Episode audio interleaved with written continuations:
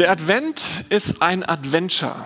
So haben wir die Themenreihe genannt, in der wir uns gerade befinden, weil der Advent, der hat schon irgendwas auch mit Abenteuer zu tun. Ich weiß nicht, wie es dir geht, aber bei uns zu Hause ist das auf jeden Fall so.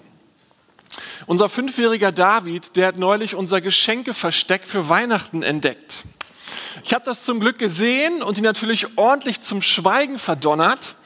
Aber ob er das bis Weihnachten durchhält, Ab und zu gibt es diesen triumphierenden Blick von ihm, wo er mir sagt, ich weiß, angeblich weiß er es.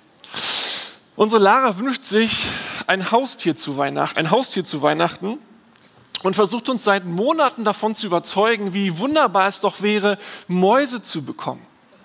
Und ungelogen betet sie jeden einzelnen Abend dafür, sie führt Strichliste, wie viele Abende sie schon betet, dass sie doch Mäuse ein Weihnachten bekommt.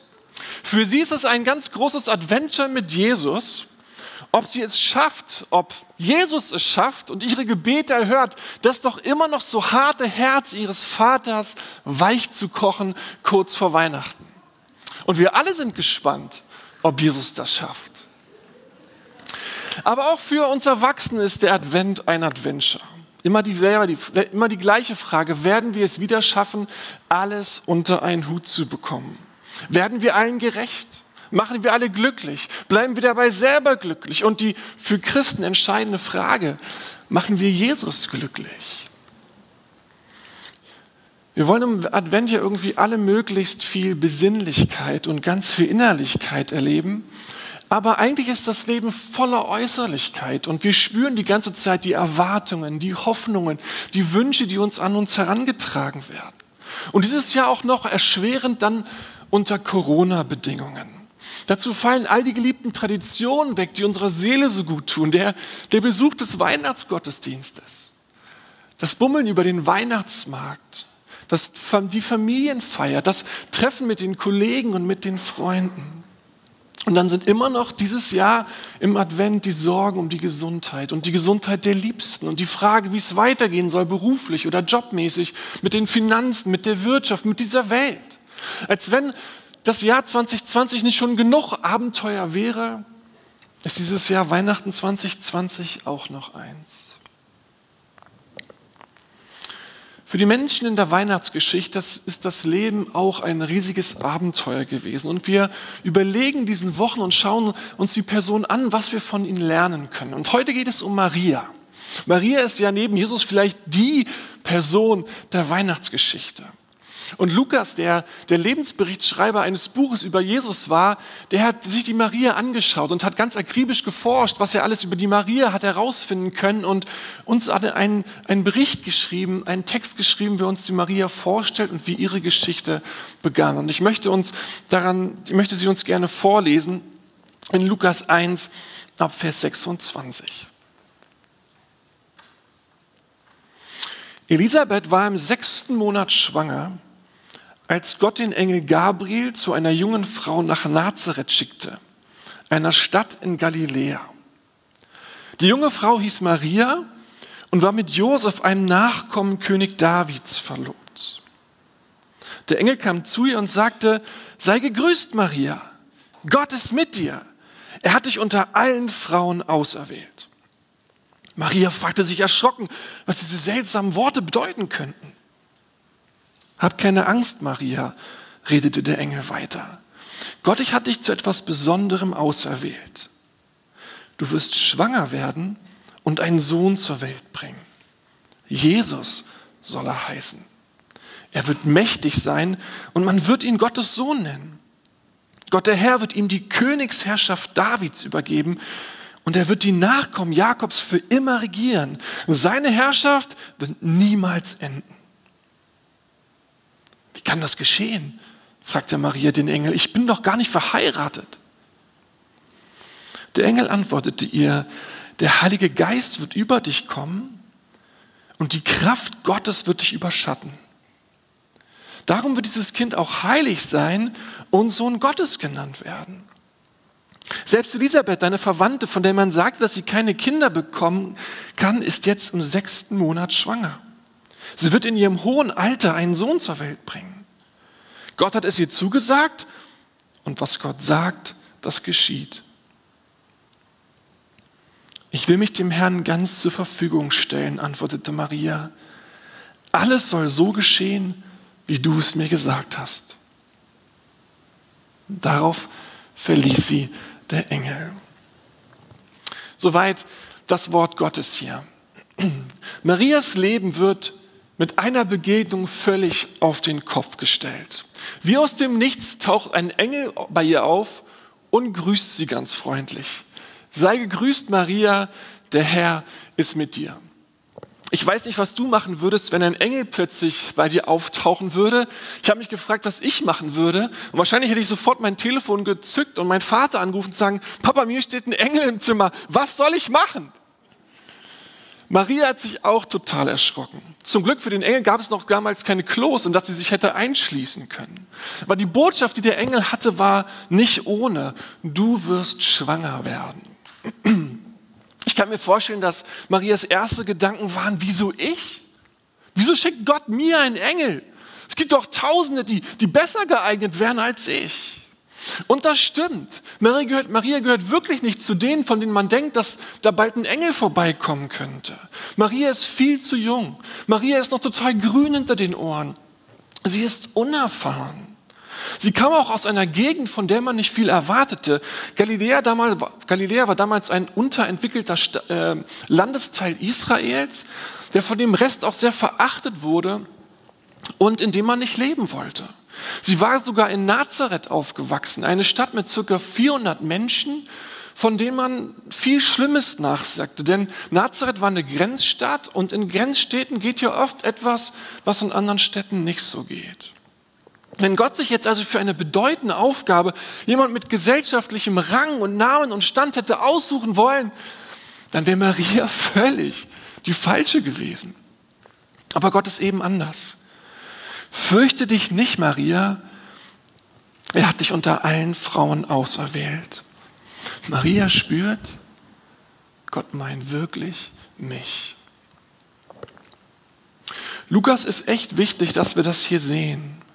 Gott wendet sich der Maria nicht zu, weil sie etwas ganz Besonderes wäre, weil sie irgendwie besser wäre als andere Frauen.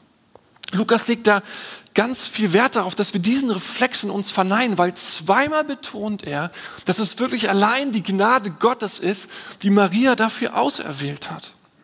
Lukas war es auch sonst in seinem Buch total wichtig zu zeigen, dass Gott in Jesus ein besonderes Herz für die Menschen hatte, die am Rand standen, die unbedeutend waren, die oft übersehen waren oder sogar ausgestoßen waren aus der Gesellschaft. Gerade für die hatte Gott ein besonderes Herz.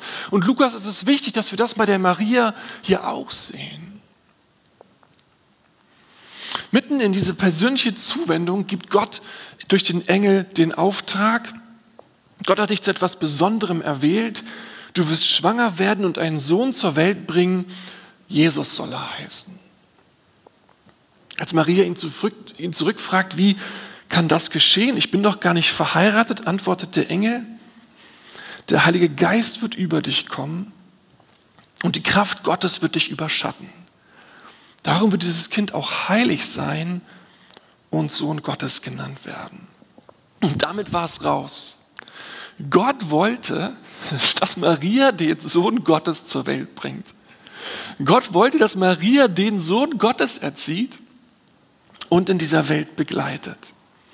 Ich wette, sie wird die Nachricht verstanden und dann gleichzeitig doch nicht verstanden haben. Aber eines wird ihr sofort bewusst gewesen sein. Gott greift hier voll in ihre Lebensplanung ein. Gott macht total einen Plan für ihr Leben. Und es wird ihr genauso gleich klar gewesen sein, diese Geschichte wird sie voll und ganz fordern. Diese Geschichte wird sie voll und ganz beanspruchen. Dieser Ruf Gottes auf ihr Leben, der wird sie ganz und gar fordern. Vielleicht hast du mal ähnliches erlebt. Kannst du dich vielleicht noch an den Tag erinnern, wo Gott seine Hand auf dein Leben gelegt hat? und dich gerufen hat? Du wusstest, Gott ist hier und er redet jetzt mit mir. Er legt seine Hand auf mein Leben und er beansprucht mich ganz für sich. Wer immer mal sowas erlebt hat, der kann die Gefühle von Maria gut verstehen. Es ist immer Überforderung sofort da, immer ist alles viel zu groß für mich. Aber das ist auch dieser Kraft, dieses Zuspruchs. Gott ist mit dir. Fürchte dich nicht. Ich habe dich erwählt mit meiner Gnade. Kannst du dich daran erinnern? Ich will dich dann gerne erinnern. Es war die Gnade Gottes, die dich rief. Es ist heute die Gnade Gottes, die dich trägt und die immer noch zu diesem Ruf steht. Gott wollte dich damals und er wollte dich, will dich heute immer noch. Und ich möchte dich auch daran erinnern, wenn es damals die Gnade Gottes war und nicht dein Können, deine Leistung, was du hervorgebracht hast, dann ist es heute auch nicht deine Leistung, die deinen Ruf und die deine Beauftragung begründet. Wenn es aber Gnade war und Gnade ist, dann wird es auch in Zukunft die Gnade Gottes sein, die zu dir steht. Und dann lass dir an seiner Gnade genügen. Dann halte fest an seiner Gnade zu dir. Und dann mach weiter, wo du dich hingestellt hast. Fang wieder an, wenn du losgelassen hast. Was gibt es Größeres, als wenn Gott dich ruft? Für Maria bedeutete diese Beauftragung Gottes und die Schwangerschaft aber erst einmal eine Menge Schwierigkeiten. Wie soll sie bitte dem Josef erklären, dass sie schwanger ist? Wie soll sie Josef erklären, dass dann Engel auf einmal vor ihr stand? Wie wird er ihr glauben, dass sie mit niemandem geschlafen hat? Was wird die Familie zu dem Ganzen sagen? Wie werden die Nachbarn regieren? Was werden die Synagogenvorsteher denken, wenn sie sie schwanger sehen? Stell dich mal vor, eine junge Frau aus unserer Gemeinde würde behaupten, der Heilige Geist hätte sie geschwängert. Wir würden den Arzt rufen, wir würden sagen, geh zum Doktor, lass dich untersuchen. Was soll Maria sagen? Maria erlebte irgendwie eine persönliche Zuwendung Gottes, ganz wundersam und wunderschön durch diesen Engel. Aber gleich ging Schwierigkeiten los. Wir kennen jetzt in Auszügen mehr oder weniger die, die, die Geschichte der Maria. Die Geschichte Gottes mit der Maria. Und wenn man sich das anschaut, dann war das Leben mit Jesus für sie eigentlich ein reines Abenteuer. Ein gigantisches Abenteuer. Ein paar Beispiele.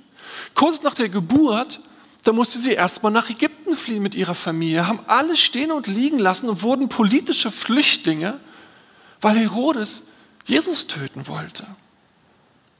Oder aber als Zwölfjähriger, da rennt ja Jesus weg, beziehungsweise er geht nicht mit, weil er lieber im Tempel bleibt um dann mit Schriftgelehrten zu diskutieren. Zwei Tage suchen Maria und Josef ihren Sohn, ehe sie ihn finden. Da gehst du natürlich am Stock als Eltern. Egal wie dein Kind heißt, aber erst recht, wenn es der Retter der Welt ist. Stell dich mal die Schlagzeilen vor. Eltern verlieren den Retter der Welt. Eltern verlieren den Messias. Na, danke schön. Maria war aber auch dabei, wenn Jesus Wunder tat. Sie sah die Heilungen, sie sah die Befreiung, sie sah die Verwandlungen der Menschen, denen Jesus begegnete. Sie sah, wie die Leute ihn liebten und ihm so gerne zuhörten, wie sie spürten, das sind Worte ewigen Lebens. Sie lauschten ihm so gerne und sie wollten ihn sogar zum König machen. Sie liebten ihn und waren dankbar und voller Freude, voller Glück, wenn sie bei ihm sein dürften. Und diese Liebe, diese Freundlichkeit, die Nähe zu Jesus, die hätte Maria einen ganz Großteil ganz für sich gehabt. Und dann hatte sie auch gesehen, wie Jesus mit den gesellschaftlichen Leitern sich anlegte, wie er sie ihre Heuchelei anprangerte und die Missstände, die er sah. Und die ihn anfingen dafür zu hassen, ihn am Ende sogar umbringen wollten. Maria wird gesehen haben, wie die Schlinge sich zuzieht um Jesus, aber Jesus sich da nicht versteckte, Jesus das irgendwie zuließ. Maria bekommt mit, wie Jesus vor Gericht zum Tode verurteilt wird. Sie wird zusehen, wie ihr Sohn nackt ans Kreuz genagelt wird. Und dann wird sie drei Tage später erleben, wie er auf einmal vor ihr steht, wie er sie anspricht, wie er sie umarmt. Was für ein Gefühlswahnsinn muss diese Frau erlebt haben. Dann kommt die Himmelfahrt von Jesu, dann kommt Pfingsten, die erste Gemeinde entsteht. Und der Bruder von Jesus, Marias anderer Sohn Jakobus, wird der Pastor der ersten Gemeinde in Jerusalem. Maria war mittendrin in der Geschichte Gottes mit dieser Welt, mittendrin in dieser Story, die die ganze Welt veränderte. Ich habe mich gefragt, was würde Maria sagen, wenn man sie zu all dem interviewen würde. Und ich würde sie gerne interviewen. Würde sie gerne fragen, Maria, wie war das alles für dich? Wie hast du das alles erlebt? Und wie hast du die Intensität dieses Lebens mit Jesus, dieses Wirkens von Jesus ausgehalten? Dieses Riesenabenteuer. Als Jesus dich beauftragt, wie das Jesus dich beauftragt hat, dass Gott dich beauftragt hat, was, was hast du am Ende darüber gedacht? Würde sie uns raten, ey, wenn Gott dich beauftragt, ey, renn bloß weg, renn bloß weg, nimm die Beine in die Hand, reiß aus, ist viel zu dramatisch? Oder würde sie sagen, weißt du, es war ein gigantisches Abenteuer, aber es war alles wert. Es war das Größte, dass Jesus mich gerufen hat, dass Gott mich gerufen hat, seine Hand auf mein Leben gelegt hat und ich mit Jesus so eng leben konnte. Ich kann mir vorstellen, vielleicht hat sie das eine gedacht, manchmal, aber sie wird es nie bereut haben, dass sie eingeladen war in diese große Geschichte Gottes mit uns Menschen. Und trotzdem, wie hat Maria dieses krasse Leben mit Jesus innerlich mitgehen können? Hat ihr Herz das alles ausgehalten, auch durchgehalten bei all den Dingen, die sie erlebt hat? Maria war jung, aber sie war alles andere als dumm. Sie wusste schon bei der Begegnung mit dem Engel, die Sache ist viel zu groß, als dass sie sich selber da irgendwie durchmanövrieren kann. Sie hatte eigentlich nur eine Ressource, mit der sie sicher errechnen konnte. Eine Ressource, von der sie wusste, dass die helfen würde, sie zu befähigen, mit all dem umzugehen, was an Ungewissen irgendwie vor ihm lag. Und auf diese Ressource setzte sie von Anfang an.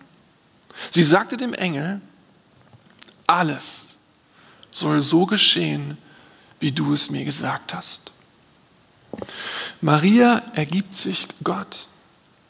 Von Anfang an sagt sie, alles, was du willst, soll geschehen und wie du es willst, soll geschehen. Denn ist klar, wenn ich das auf meine Weise mache, dann habe ich direkt verloren.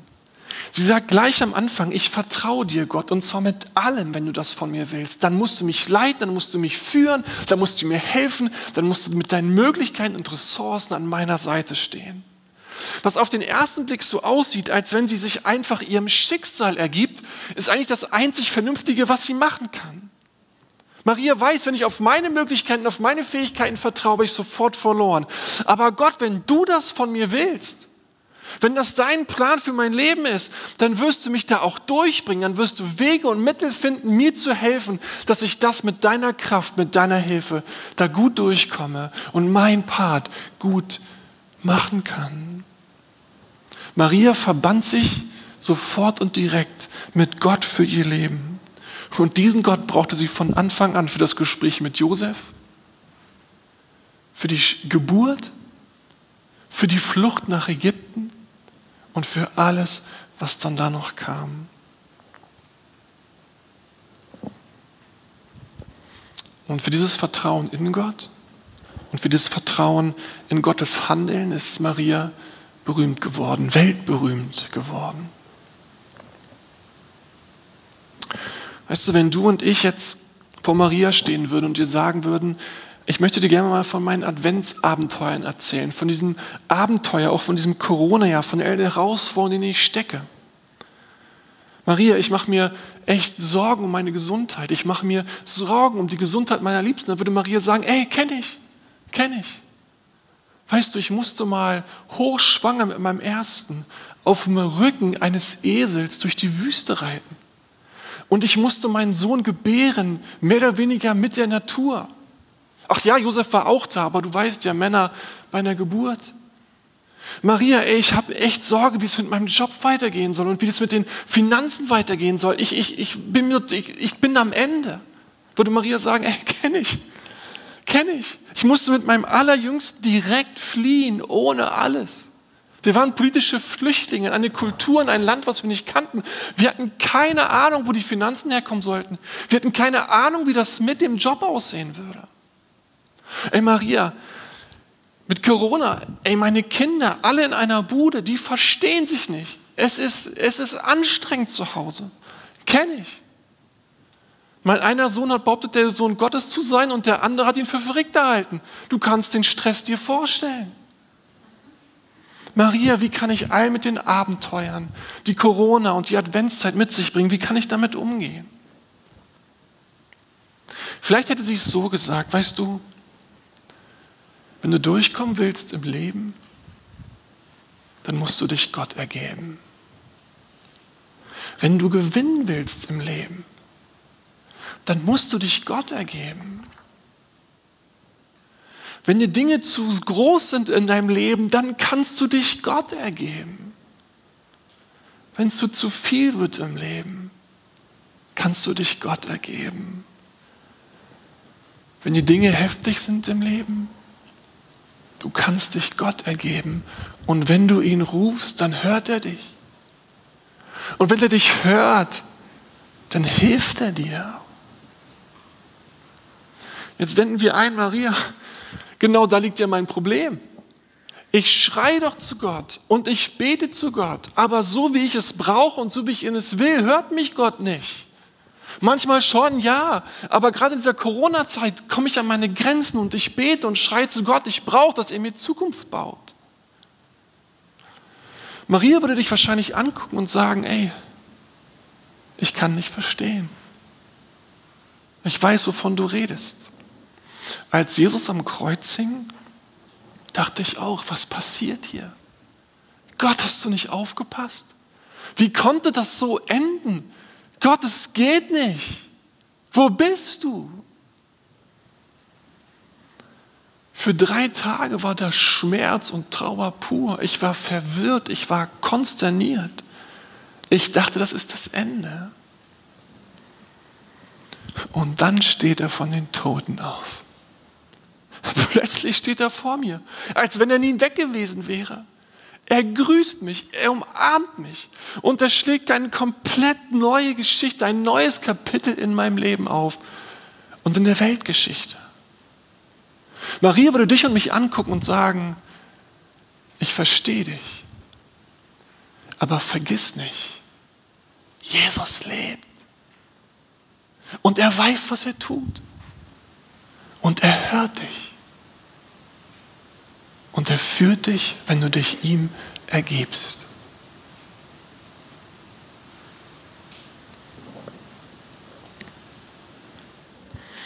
Advent ist ja eigentlich ein lateinischer Begriff und heißt auf Deutsch übersetzt Ankunft.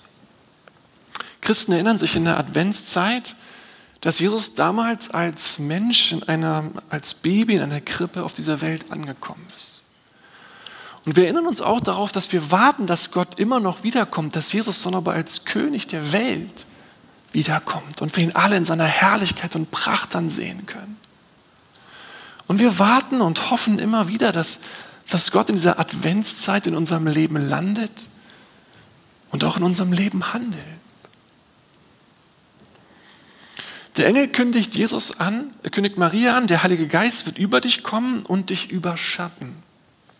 Das Wort überschatten wurde im Griechischen nie im Zusammenhang mit einem geschlechtlichen Umgang gebraucht.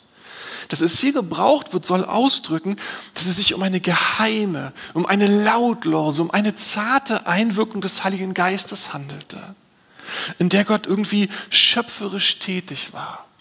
Der Heilige Geist war nicht der Erzeuger von Jesus, so dürfen wir uns das nicht vorstellen, sondern handelte in Maria als Schöpfer, und schuf ganz geheimnisvoll Jesus mit seiner lebensschaffenden, mit seiner lebensspendenden Kraft.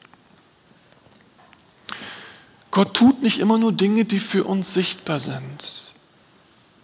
Gott tut auch ganz viele Dinge, die für uns unsichtbar sind. Und gerade in den Abenteuern unseres Lebens geht es nicht nur darum, was Gott in den äußeren Dingen unseres Lebens tun will, sondern es geht auch darum, was er in unserem Inneren tun möchte unsichtbar. Aber es ist ja gerade der Heilige Geist, der in uns lebt und dort Dinge schafft und tut und wirkt, die dann irgendwann im Äußeren sichtbar werden können. Ich wünsche dir und für mich, mir, dass in dieser Adventszeit, dass wir das erleben, dass der Heilige Geist immer wieder auf unser Leben kommt und uns überschattet und die Dinge in uns wirkt und tut, die nur er tun kann um uns Kraft zu geben, damit wir aushalten können, durchhalten können, gestalten können, auch in der Intensität dieses, dieser Adventszeit, dieser Weihnachtszeit.